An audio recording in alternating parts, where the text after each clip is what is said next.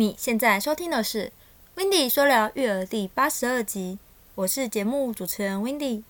今天要来介绍一部卡通电影《超人特工队二》。曾因前阵子疫情严峻时，学校、补习班全面停课，不少爸妈被迫与孩子窝在家中朝夕相处，甚至连带出门玩都无法，只能一边在家工作，一边顾小孩。更是叫苦连天啊！因此，亲子的关系面临了很大的考验。话说，选择这部主角是超级英雄，但却也面临着养儿育女的困境。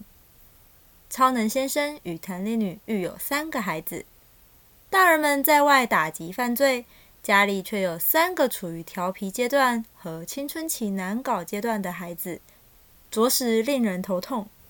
剧情中也出现过父母因想极度保护孩子，但效果却并不佳的情况。所以，最终父母要明白，自己无法阻止孩子长大，更无法一辈子的保护他们，替孩子做好每一件事。能做的只有尽力的开导他们，多多的建议，让他们自己去探索，给孩子们机会学着自己面对事情。即使有任何的困难或挫折。这都是给他们的考验与课题。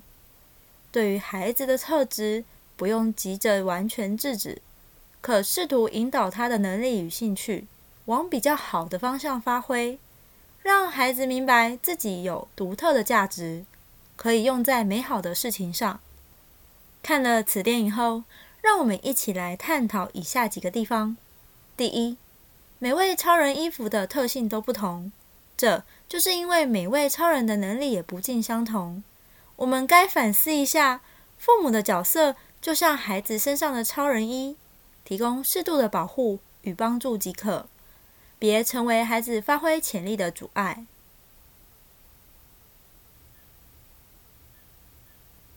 第二，人们玩手机的冒险游戏却不外出冒险，实在太过可惜了。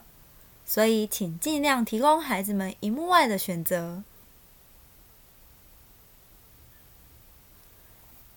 第三，每个家庭的状况皆不同，但是完全不使用三 C 来育儿，对于现代家长而言实在非常困难。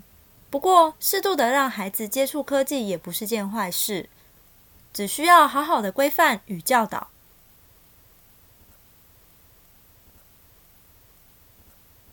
第四，养育孩子最重大的人生改变，就是要不断地配合孩子。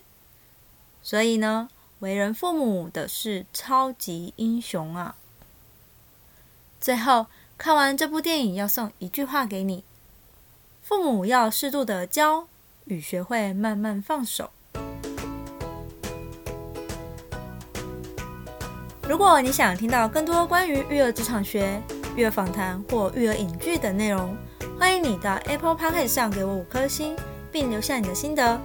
下一集我们要来听听 Wendy 分享育儿职场学，那我们下周日见喽，拜拜。